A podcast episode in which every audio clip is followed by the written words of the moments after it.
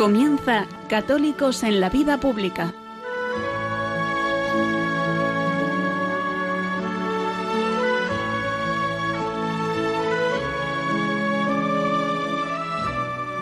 Un espacio dirigido en Radio María por Luis Zayas.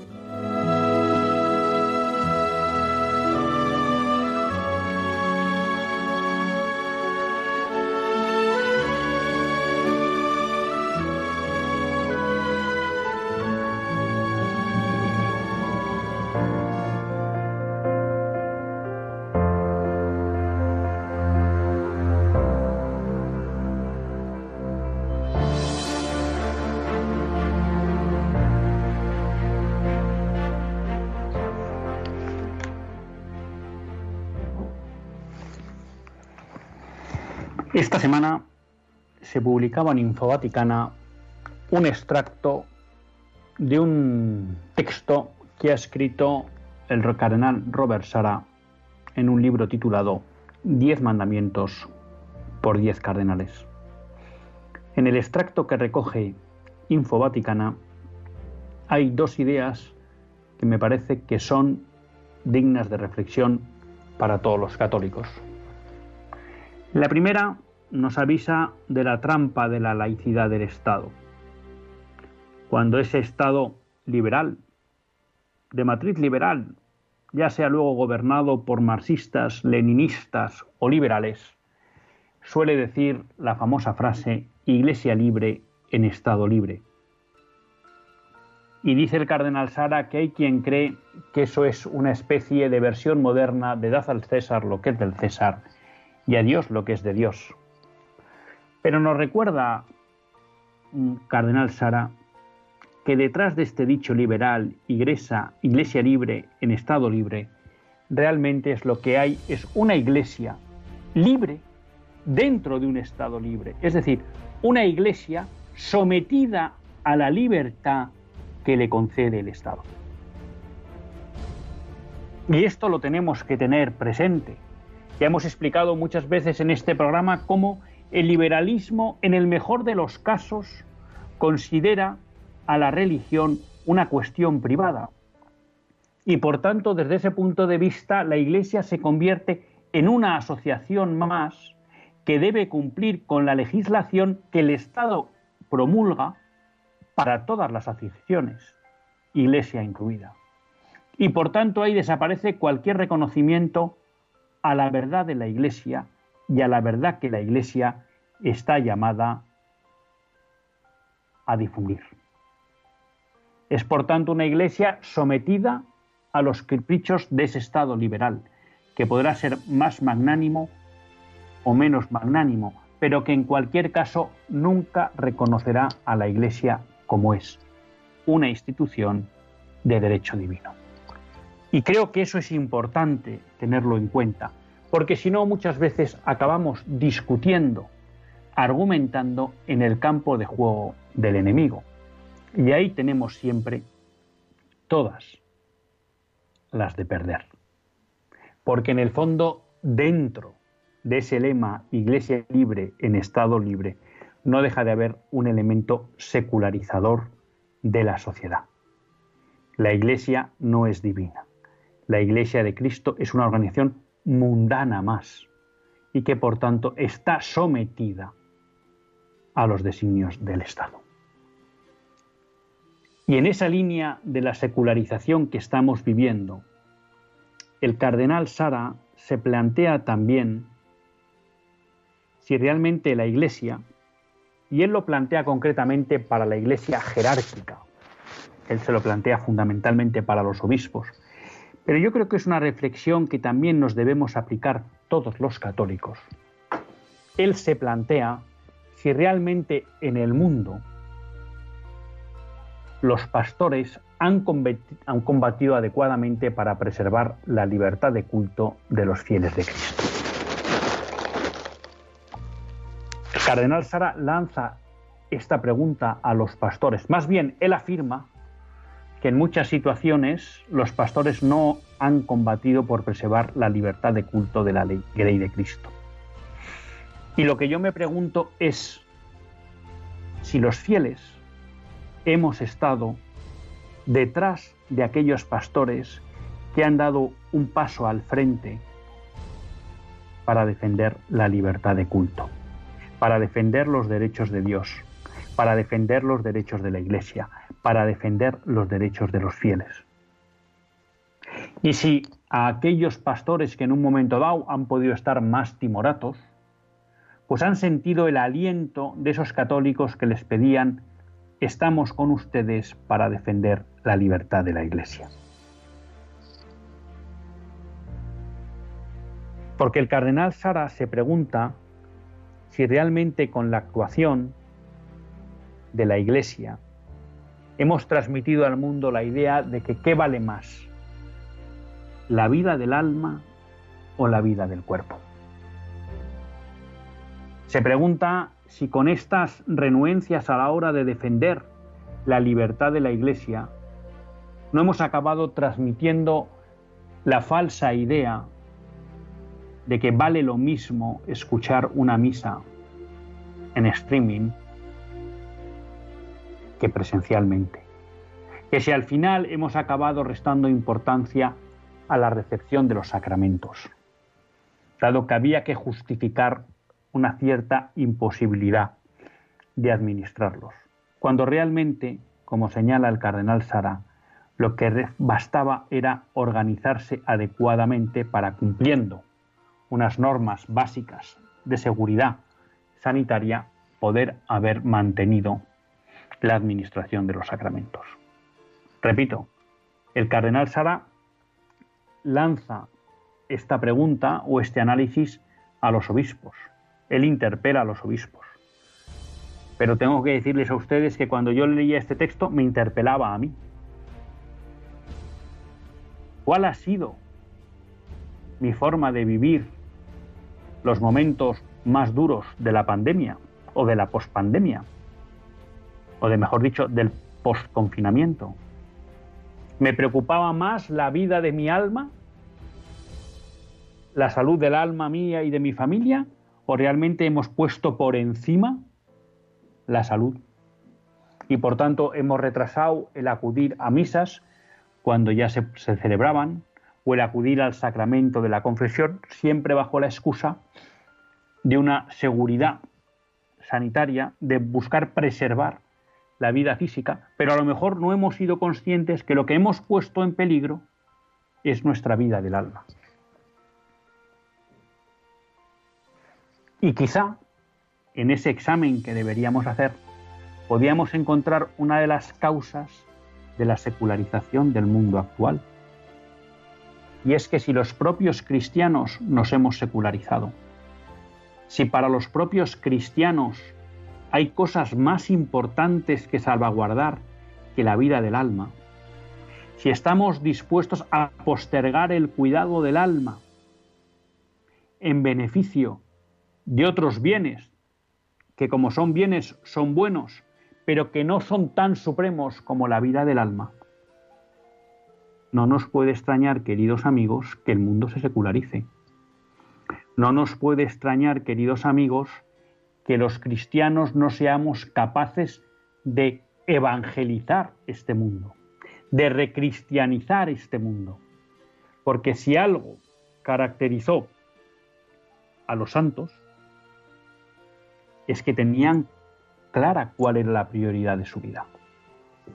La santificación y por tanto la vida del alma. La pregunta con la que me quedo yo del texto del cardenal Sara no es si los obispos cumplieron o no cumplieron con su deber. Ahí está el cardenal y otros ámbitos de la Iglesia para analizar eso. Lo que me quedo es si yo viví secularizado o no esta crisis. Y si pude ser apoyo para que otros no vivieran secularizadamente la crisis sanitaria. Esa es la pregunta que nos hace el cardenal Sara. ¿Qué es lo importante para nosotros? ¿La vida del alma o la vida del cuerpo?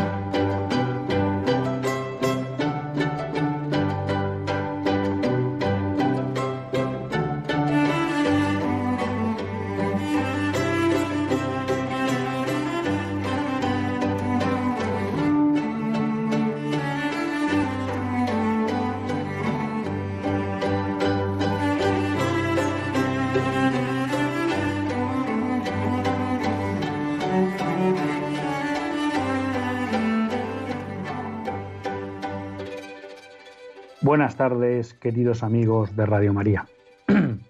Un lunes más volvemos fieles a la cita con todos ustedes en los estudios centrales de Radio María. Un lunes más para hacer este programa Católicos en la Vida Pública. Un programa que, como todos ustedes saben, quiere ser una reflexión pausada sobre la actualidad nacional e internacional. Una reflexión que hacemos siempre desde la óptica del magisterio de la Iglesia y su doctrina social. Una iglesia que no nos cansaremos de repetir, que es madre y maestra. Uno vez más tiene la suerte de compartir esta hora de radio Luis Tallas, que es quien les habla. Un lunes, bueno, en el que todos ustedes saben, pues que se ha caído WhatsApp. ¿Mm? Eh, son de esas cosas que últimamente nos vamos acostumbrando y es que hay cosas que fallan, ¿no?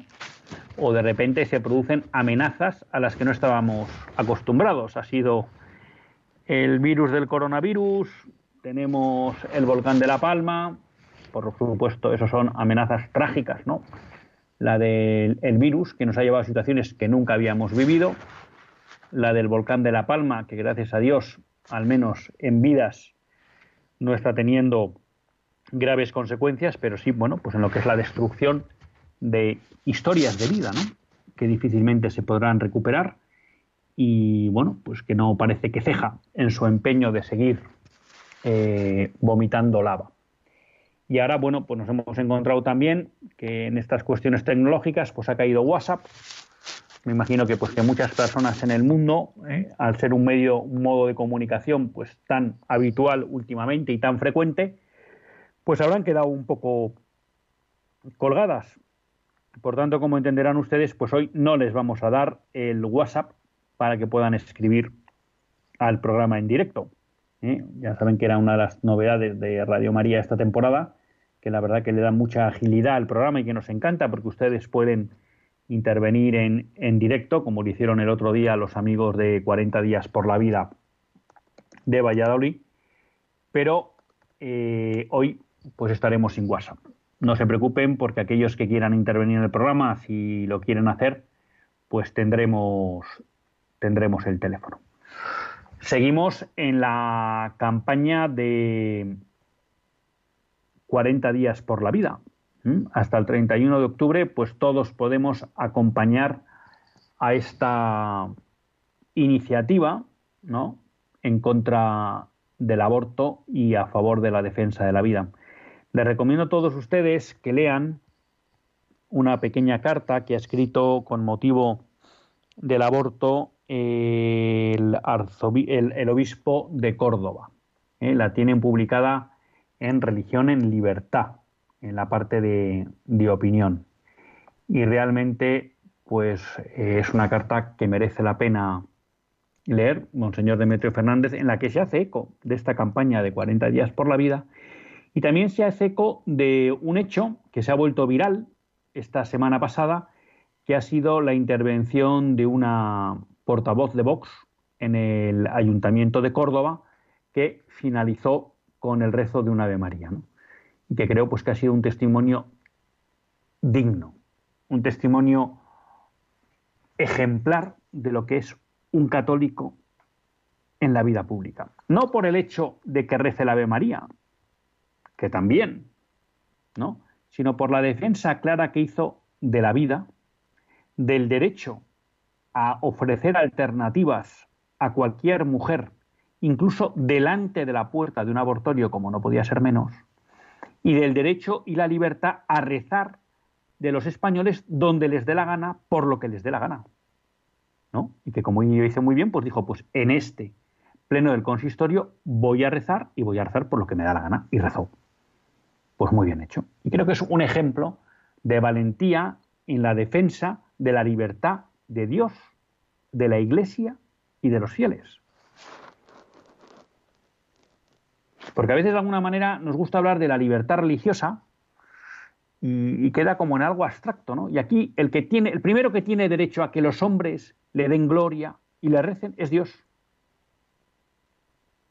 Por lo tanto, cuando se defiende lo primero que tenemos que defender es el derecho de Dios a ser adorado por los hombres, públicamente.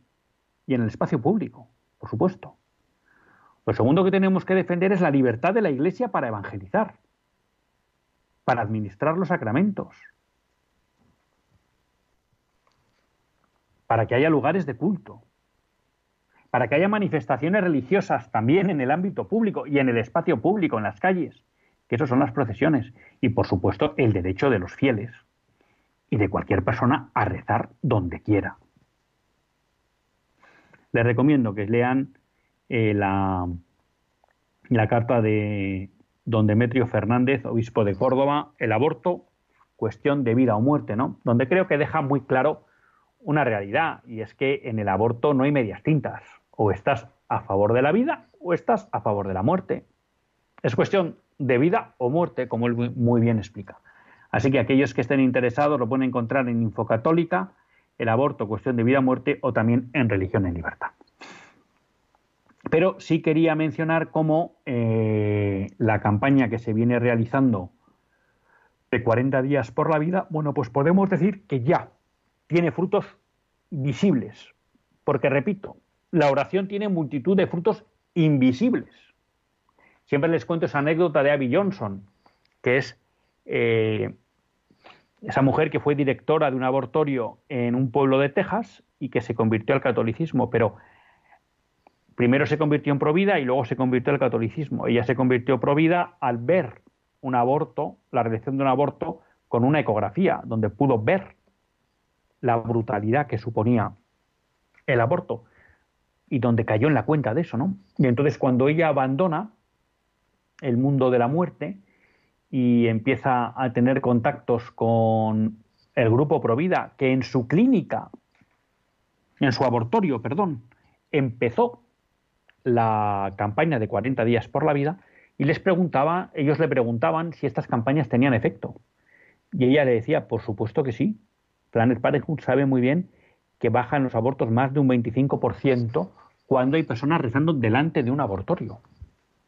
Claro, para los voluntarios pro vida eso era un efecto invisible, no lo conocían, no eran capaces de saber qué pasaba. ¿Mm? Bueno, pues ahí están. Y por eso no, no extraña que en Estados Unidos se estén planteando hoy lanzar 365 días por la vida, ¿no? Porque es verdad que es un gran esfuerzo 40 días por la vida, pero nuestra vida tendría que ser todos los días por la vida, ¿no? Pero bueno, sabemos que en España hay ya, en estos 10 días que llevamos de campaña, no sé si llegan a 10 días, ¿eh? hay cuatro niños que han sido salvados de la muerte segura y cuatro mujeres que han sido salvadas de destrozarse su vida. Eso ya lo sabemos. Y ahora mismo hay un conocimiento que a nivel mundial hay 108, bebés. Bueno, fíjense ustedes, en 10 días, es decir, en el mundo se han salvado 10 bebés al día. ¿Qué conozcamos. En España 4. Miren si merece la pena eh, pues esta campaña, ¿no? Y también pues seamos conscientes del poder de la oración. Les recuerdo a todos ustedes, bueno, pues que esta campaña eh, se está realizando en varias ciudades de España, ¿no? Y me voy a conectar a la página web para que no me pase lo que el otro día nuestro buen amigo Luis de Valladolid nos, no, no, me atrevo a decir reprochaba porque fue cariñoso, pero nos corregía, ¿no? Entonces, en Barcelona hay dos lugares donde se está realizando 40 días por la vida, ante dos abortorios. En Cádiz se está celebrando, en Córdoba, en el puerto Santa María, en Madrid, en Pamplona, en Valladolid y en Vitoria. En Badajoz, en San Sebastián y en Valencia eh, se celebrarán del 2 de marzo al 10 de abril de 2022, ¿eh? en primavera. O sea que ahora mismo Barcelona, Barcelona, Cádiz, Córdoba, Puerto Santa María, Madrid, Pamplona, Valladolid y Vitoria. Así que, como les digo, estamos en plena campaña y les animamos a que participen. Pues muchas son las cuestiones que nos ha deparado la actualidad y que de alguna manera nos gustaría compartir con ustedes, ¿no? Yo creo que un aspecto importante o que me gustaría compartir con todos ustedes es em, las ideas que entresacaba de ese texto que ha publicado Infovaticana del cardenal Sara en un libro denominado, titulado Diez mandamientos por diez cardenales. ¿no? Había una cuestión referida a la libertad real de la Iglesia en el Estado liberal. Lo hemos comentado muchas veces, no vamos a profundizar sobre ello, podemos entrar otro día. Pero me parecía muy interesante la interpelación y el análisis que él hacía sobre el papel de los obispos a la hora de preservar la libertad de culto de los fieles de Cristo.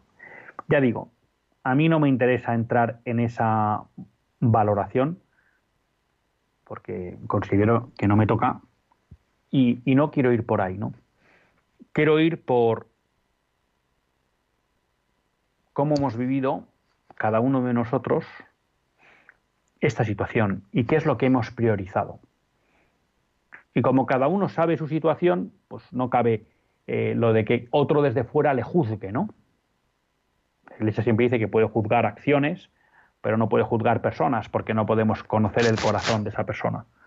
Por tanto, eh, cada uno, pero a mí sí me parece, ¿y por qué lo digo? Me parece importante porque se han dado dos cuestiones a las que tenemos que hacer frente. Una, en ocasiones el Estado, los Estados, han aprovechado la situación de la pandemia para violentar la libertad de la Iglesia, concretamente de la Iglesia Católica.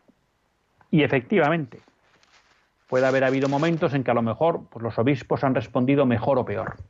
Pero la pregunta que nos tenemos que hacer nosotros es, ¿cómo hemos vivido nosotros esos ataques a la libertad religiosa?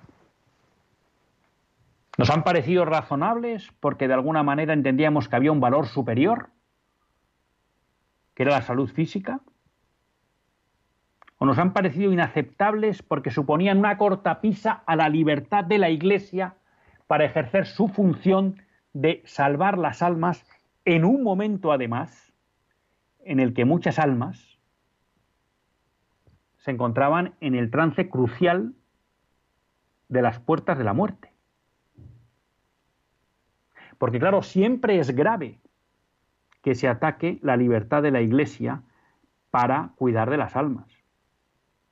Pero especialmente grave es que se haga en esos momentos en que muchas almas están en el trance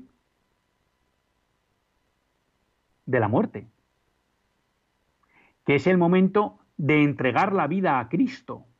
Y para eso normalmente es clave la ayuda del sacerdote y de los sacramentos. Y la Iglesia ha visto en estas situaciones muchas veces conculcada esta libertad, este derecho. En muchas ocasiones, porque el Estado ha actuado ilegítimamente, los Estados. Y a veces esa ilegitimidad no ha tenido la respuesta que correspondía de la jerarquía o del pueblo fiel, que también puede hacer su labor. Pero tenemos que ser conscientes de que este ataque a la libertad religiosa ha sido un momento especialmente importante, especialmente sensible. Y eso no se puede volver a repetir. Ahora parece, bueno, pues que esta situación de crisis sanitaria parece que se ha normalizado y poco a poco vamos volviendo a la normalidad. Esperemos que sea la normalidad de siempre porque aquí parece que se está empezando a imponer una especie de dictadura sanitaria que vamos a ver por dónde va. ¿Eh? Porque lo que hace año y medio era impensable y es que alguien nos impusiera medidas sanitarias contrarias a la libertad individual, pues hoy en día parece que es lo normal. O incluso ya parece que es normal que a cualquiera le pregunten sobre enfermedades que tiene, sobre si se ha vacunado o no, cuando esto prácticamente hace 18 meses era impensable. Y es más, estaba protegido por la ley de protección de datos. ¿Qué hubieran pensado ustedes si hace 18 meses le hubieran preguntado si estaba vacunado o si había o tenía algún virus o tenía el SIDA, bueno, lo hubieran entendido totalmente fuera de lugar, lo hubieran considerado totalmente fuera de lugar.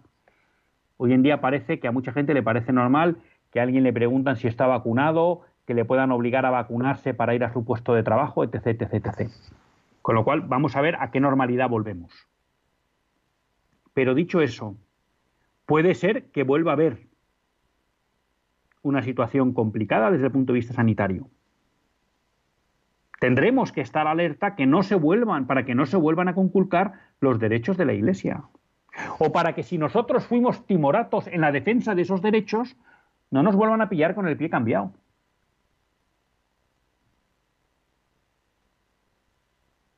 Y caigamos en la cuenta de qué es lo importante a defender, la vida del alma, que es el don más precioso que tenemos. Y para lo que nos han dado esta vida, para orientar la vida, el alma a la vida eterna, el alma y el cuerpo. Así como que me diga el padre Javier que vamos a resucitar en cuerpo y alma, por supuesto. Pero digamos que la que se juega la salvación es el alma, con el cuerpo, pero el alma. Y luego hay una segunda cuestión. Eh, el otro día, ah, sí, era, era en una conferencia que, que, tuvimos con un sacerdote, bueno, en la que explicaba claramente cómo eh, se estaba notando el hecho de que muchos, muchas personas que asistían a misa, quizá con una fe débil, quizá por una fe sociológica, tras la pandemia no han vuelto. No han vuelto. Entonces aquí muchas veces eh, podemos hacer el análisis, seguramente correcto en parte, o cierto, podemos decir, de que bueno, era una fe débil, era una fe sociológica, realmente venían casi por costumbre. Entonces, bueno, pues ahora pues es normal. Claro, la pregunta que nos queda es,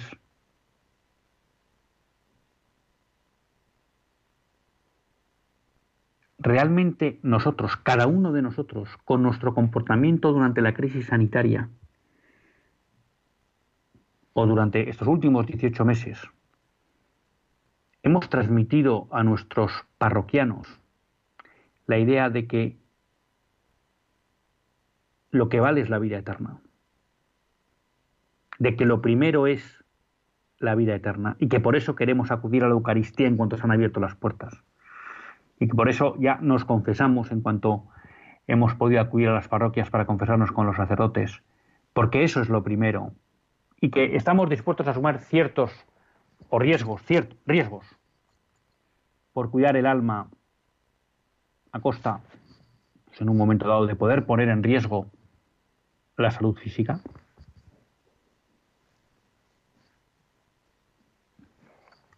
Claro, porque muchas veces es fácil pensar que, y no digo que no haya parte razón, bueno, que la culpa era de ellos que tenían una fe débil.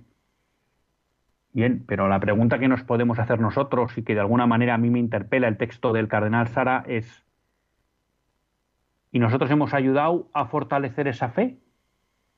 o a debilitarla más. Al hacer creer con nuestro comportamiento que la presencia de los sacramentos no era tan relevante porque había cosas más importantes que guardar. Al hacer ver con nuestro comportamiento que no importaba que las iglesias estuvieran cerradas, porque de alguna manera esto lo podíamos sustituir vía YouTube o las nuevas tecnologías. Al hacerle creer que no nos costaba prescindir o al hacerle que él presintiera que no nos importaba presistir de la comunión sacramental. o de la confesión, o de la visita al Santísimo, o de la adoración eucarística. Porque, queridos amigos, si las cifras dicen que más o menos un 30% de las personas que asistían asiduamente los domingos a misa ya no vienen, tenemos que hacer algo. Tenemos que hacer algo. Y el mejor medio de hacer algo es que esas personas vuelvan a sentir que aquellos que veían junto a ellos en misa transmiten con su forma de vivir que lo primero es Dios, que lo primero es el cuidado de su alma y que por eso quieren iglesias abiertas y quieren asistencia a los sacramentos.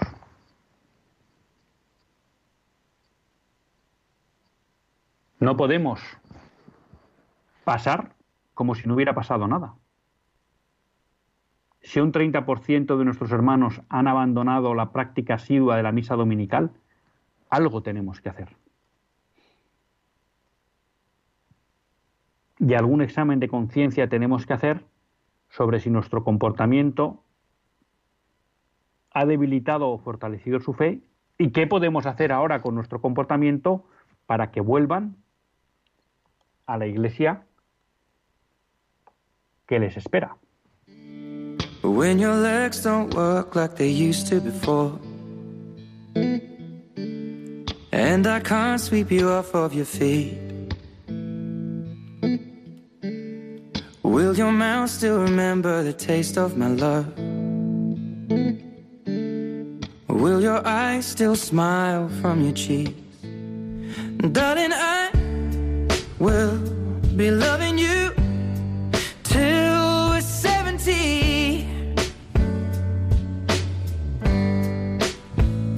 And baby, my heart could still fall as hard at 23. And I'm thinking about how people fall in love in mysterious ways. Maybe just the touch of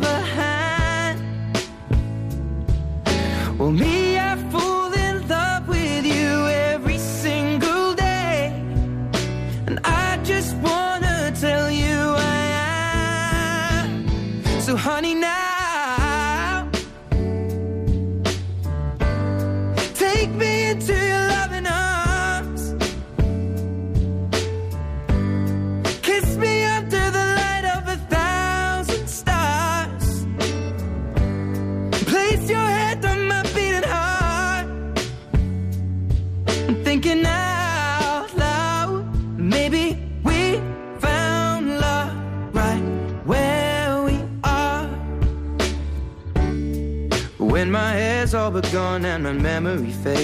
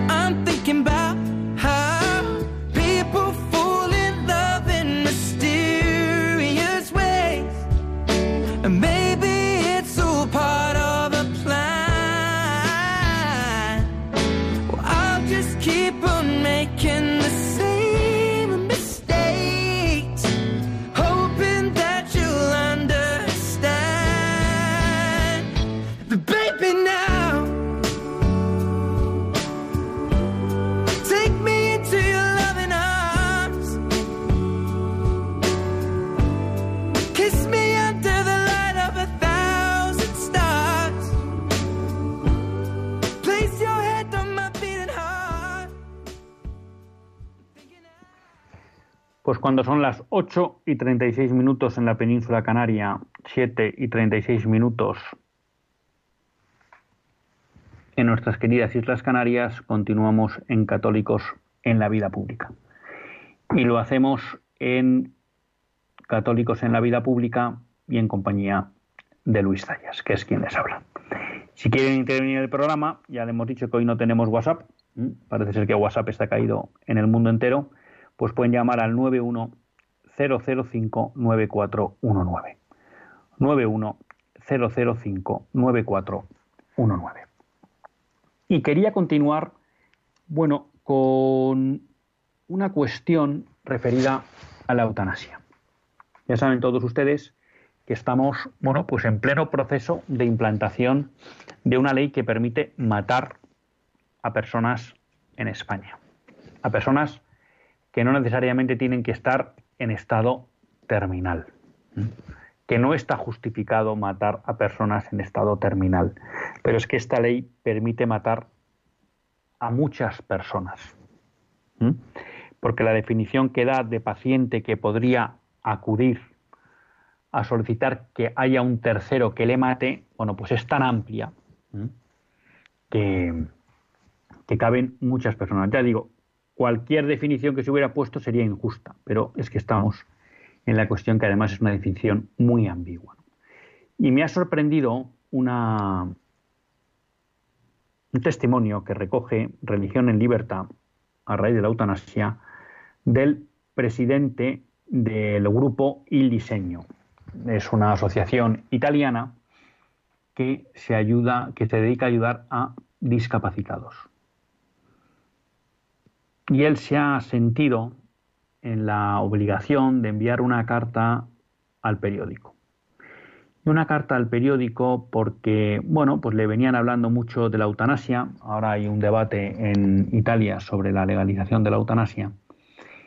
Y él ha querido contar una experiencia que él ha vivido, ¿no? Y que de alguna manera eh, pues la ha vivido por cómo lo expresa en la carta en los últimos tiempos. Él lleva más de 30 años colaborando con esta asociación y 15 de presidente, ¿no? Y él decía eh, que hace una semana fui al enésimo funeral de un discapacitado, Marcelo, que había asistido a nuestra asociación durante muchos años y al que recuerdo de cuando era niño. Y dice, y me he dado cuenta que no aprendo de que cometo siempre el mismo error. ¿Y cuál es error? Él lo dice.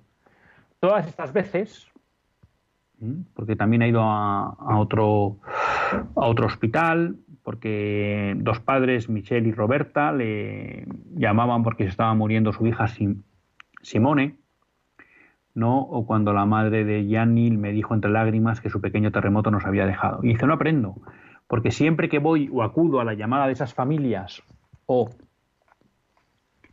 al funeral, pues voy con la idea de, bueno, por fin ahora sus padres estarán en paz y aliviados. Y dice, y siempre pienso eso. Y sin embargo, cuando llego, me encuentro que esas personas lloran, que esas personas sufren por la pérdida de aquel al que habían entregado su vida. Prefiero leer sus palabras, ¿no? Siempre el mismo error. Otra vez como con Simone, como con Gianni. Y luego increíblemente veo a esas personas que deberían estar aliviadas porque su hijo, que no es capaz de nada, por fin ha dejado una vida carente de satisfacciones y llena de sufrimientos y fatiga. Pero no es así. Lloran, sufren. Les gustaría tenerlo allí. Darían cualquier cosa por tenerlo de vuelta por volver a alimentarlo, lavarlo, limpiarlo, acostarlo y levantarlo, como siempre, como siempre han hecho durante toda su vida, una vida que no eligieron, pero que abrazaron sin miedo, sin duda, sin medida. Una vida así no se puede sostener con el esfuerzo personal. No es suficiente, no es posible. Si el esfuerzo no se convierte en sacrificio, en el sentido etimológico del término, sacrum facere, hacer sagrado, el cansancio y el desánimo se imponen. Tarde o temprano lo hará. Esos padres no se sintieron aliviados por la muerte de Marcelo, porque durante toda su vida habían convertido en sagrado su hacer, porque su hijo valía tanto como el mundo entero, y lo demostraban en cada gesto, por muy laborioso y doloroso que sea. ¿Qué tiene que ver esto con la eutanasia? Todo. Tiene que ver conmigo y con mi asombro ante quienes son capaces de amar así. ¿Sería yo capaz de amar así? ¿De esta forma totalmente gratuita? ¿Sin ninguna satisfacción humana? ¿Sin ningún orgullo paternal? ¿Sin que nadie nunca me diga qué hijo tan bello, qué bueno es y quién sabe ¿qué satisfacciones te da? Por enésima vez mi visión ha sido trastocada por una lección de amor infinito, invencible, totalizador y gratuito. Así que la pregunta que me hago es otra. Si supiéramos amar como esos padres, si supiéramos cuidar el dolor de las personas, soportar su fatiga, calmar las heridas que la enfermedad inflige al cuerpo y al alma, ¿la eutanasia sería realmente un tema de discusión?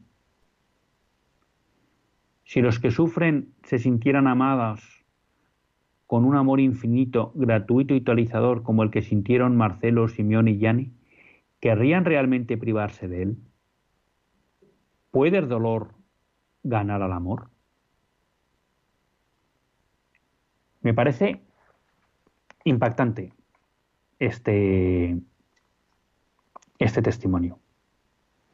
Y ahora voy con Pedro de Torrejón, Charo de Baracaldo. Ay, Pedro nos ha colgado. Pues ahora vamos con Charo de Baracaldo, que me dé un minuto. Yo les animo a que lean esta carta en Religión en Libertad, pero creo que de alguna manera este hombre da en la clave. Si realmente fuéramos capaces de convertir el cuidado y el amor en sacrificio, es decir, en hacerlo sagrado, en ofrenda al Padre, no tendríamos miedo ante, lo que nos pide y nos exige la persona que necesita de nuestra ayuda. Y si realmente todas las personas en esa situación, eso me ha parecido brutal, sintieran ese amor con que se les cuida, realmente se iban a plantear pedir la eutanasia. Yo creo que aquí lo deja muy claro el bueno de Andrea Alberti. La eutanasia aparece porque estamos en una sociedad con miedo a amar hasta el final, hasta la extenuación, con miedo a amar, a hacer del amor y del cuidado algo sagrado. Pero vamos con Charo de Baracaldo, que es de mi tierra. Charo, buenas tardes.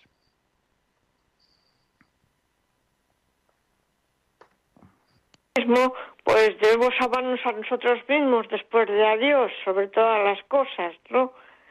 ¿Y cómo nos amamos a nosotros mismos? Pues procurando los verdaderos bienes del alma y del cuerpo, en orden a la vida eterna. Eso dice el catecismo. Pues sí, muy, muy, muy, muy de acuerdo con lo que comenta y le agradezco que nos traiga esta mención del, del catecismo, ¿no? Podríamos decir que esta enseñanza que usted nos recuerda, pues de alguna manera es el, lo que debería estar en el frontispicio de la vida de todo católico, ¿no? Estamos aquí para salvar el alma, ¿no? Un poco lo que, lo que nos plantea como criterio de elección eh, San Ignacio en principio y fundamento, ¿no? ¿Por qué cojo o dejo una cosa? Bueno, pues si me sirve para dar gloria a Dios o no. Y a mi propia santificación, ¿no? Claro, el, el testimonio de los mártires solo se entiende porque tenían interiorizado que nada valía más que la vida eterna, ¿no? Y por eso estaban dispuestos a entregar la vida corporal. O los ejemplos que hemos visto múltiples a lo largo de la historia de normalmente de religiosos, pero no solo de religiosos. Entre ellos, si no recuerdo mal, mi patrono San Luis Gonzaga, ¿no? Como en épocas de epidemias, pues arriesgaban su vida por atender a los enfermos a sabiendas, bueno, pues de que se podían contagiar, ¿no? Y de eso hemos visto testimonios también eh, durante la pandemia, ¿no? Como muchos sacerdotes han dado un paso al frente para estar cerca de aquellos enfermos en hospitales o incluso en IFEMA, ¿no? Y que pudieran estar atendidos espiritualmente y ellos arriesgaban la posibilidad de poderse contagiar, ¿no? Efectivamente, muchas gracias, Charo, por su, por su intervención. Tenemos con nosotros a Francisco de Jaén. Buenas tardes, Francisco. Sí, hola, buenas tardes. Eh, bueno, en primer lugar, le quería dar las gracias por el programa Y, bueno, quería comentar dos puntos, ¿no? El primero, eh, lo que preguntaba usted hace unos minutos, ¿no?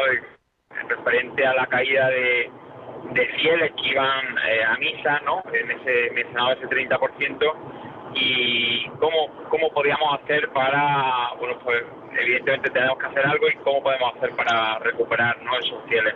Y yo creo que está en cada uno de nosotros el, bueno, pues el practicar con el ejemplo, ¿no? El, el poder eh, eh, transmitir, ¿no? Ese, ese amor de Dios que, nosotros sentimos cada vez que vamos a, a una iglesia y concretamente eh, en la Eucaristía y bueno, yo creo que con ese ejemplo es lo más efectivo, haciéndolo dando un paso al frente en nuestro entorno social, eh, no escondiéndonos y bueno y, bueno transmitiendo eso que sentimos a, las personas que están a nuestro alrededor. Ese es el primer punto y el segundo punto quería hacer, eh, bueno quizás no sea tan acorde a la temática del día de hoy, pero eh, creo que, es interesante, ¿no? Porque un programa como Católico en la vida pública, mm, en ocasiones yo eh, sigo, eh, sigo grupos como jóvenes católicos que usan a personas que, bueno, pues, aparentemente son católicas, ¿no? Como pudiera ser, eh, no quiero mencionar, pero bueno, una, chica famosa que sale mucho en medios de comunicación y que creo que vez todo el mundo conoce y que, bueno, pues se, se le hace mucho seguimiento y a mí me sorprende mucho que se ponga como ejemplo a una persona que en una pregunta públicamente en un programa de, televisión donde se le preguntó por el aborto y su respuesta fue que ya bueno no que no no tenía una respuesta que no sabía no que entonces bueno yo creo que no existe la religión a la carta esto no va de, de yo cojo lo que me lo que quiero lo que me interesa esto va de que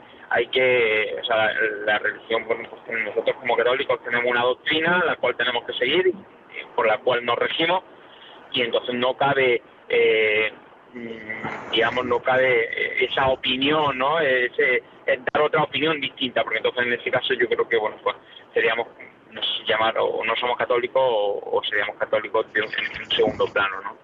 Francisco, una pregunta, pues, perdóneme, que no sé si lo ha dicho. ¿Ha dicho la persona que fue o no, o no lo ha citado? No lo he dicho, no sé si se puede decir. No, no, usted puede decir lo que quiera, pero si no está cómodo no lo diga. Era por si me lo había perdido yo, ¿eh? no se preocupe, no, no, no, me afecta para, lo que ha dicho. Me parece bien. Quizás, quizás eh, bueno, una chica joven, hija de famoso, el apellido... Eh, bueno, no se preocupe, no, se preocupe me parece bien, me parece bien, no se preocupe, no se preocupe. No, no, no, es mejor sale, no, sale con frecuencia en un programa de, de, de Antena 3 de por las noches, ¿no? Está como invitada eh, habitual, ¿no? Y en un programa de prime time. Eh, a las nueve y media de la noche y bueno, yo creo que todo el mundo la, puede, bueno, localizar, ¿no?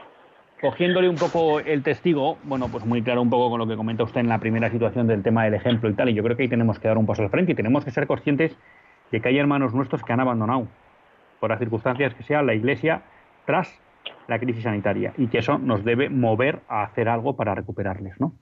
Pues que cada uno analice la mejor manera. Lo que no cabe duda es que tiene que haber un elemento común y es que nuestra vida transmita un ardor ¿no? de amor a Cristo. Dicho eso, lo segundo que, comenta, bueno, yo creo eh, aquí, y, me, y, vamos, me alegra que no haya dicho la persona, porque como no tengo tele y no veo la tele, pues por tanto no sé quién es, y así pues nadie puede decir que el comentario que yo voy a hacer lo hago referido a esa persona, que además no es el caso, ¿no? Ni aunque usted hubiera dicho el nombre. Yo creo que aquí tenemos, eh, me debería decir, como dos cuestiones. Una, vivimos en un mundo que busca evitar mostrar, ¿cómo decirlo?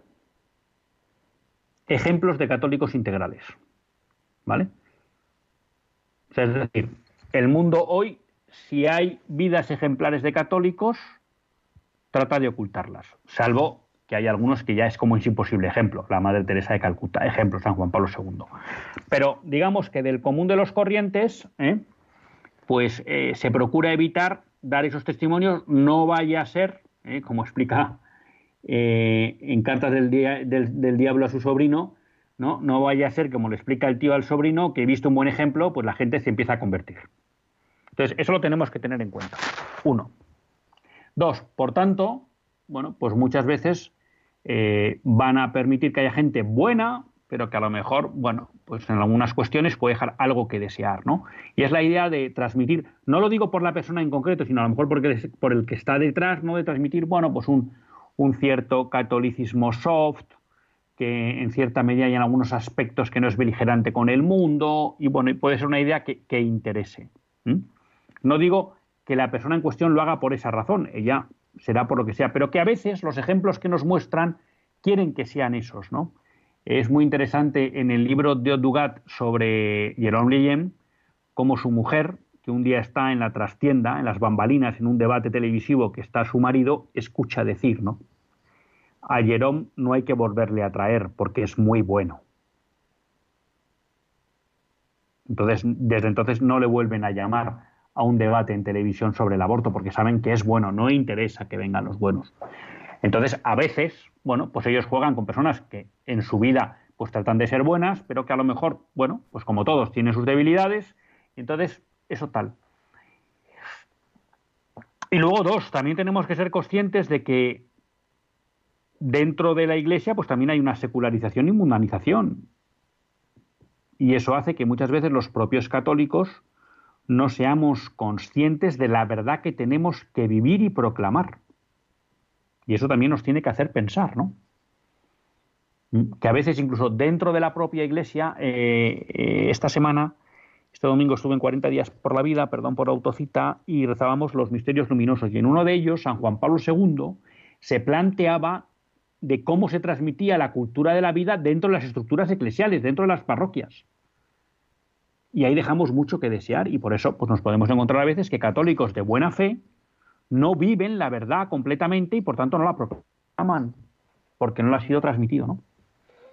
Y luego no olvidemos que el mundo, que controla en buena medida los medios de comunicación, intentará que nunca aparezcan ejemplos de católicos íntegros. Y en cambio sí tratará de dar toda la bola que pueda a los escándalos de católicos o tal. Entonces, bueno, pues yo creo que no nos debemos preocupar y luego a veces también nosotros como católicos mediocres nos gusta, vamos a llamar, elevar a la categoría de ejemplo a católicos mediocres. Porque no nos interpelan mucho, ¿no? Y ahí es cuando de repente hay un, político, esto yo lo veo mucho en el mundo eh, político, ¿no? Hay un católico que tal, dice algo, pero que no es lo de la lo de la iglesia, pero se acerca, bueno, fíjate lo que ha dicho y tal. Oiga, pero si es que no ha dicho lo que dice la iglesia, ¿no? Entonces, no le demos palmas. No digo yo que no veamos lo positivo en las cosas, pero una cosa es eso y otra cosa es canonizarle, ¿no? Que eso nos gusta mucho. Pero yo creo que es porque no nos gusta gente que nos interpele. Le pido disculpas a Antonia de Córdoba, que no le hemos podido dar paso. Agradezco a Francisco y a Charo su llamada a Pedro, pues no sé qué ha pasado, pero si no, pues que se anime el próximo día a volver a, llamar. No nos queda tiempo para más. Tenía más noticias para comentar con ustedes, pero nos despedimos hasta el próximo lunes, si Dios quiere. Que Dios les bendiga.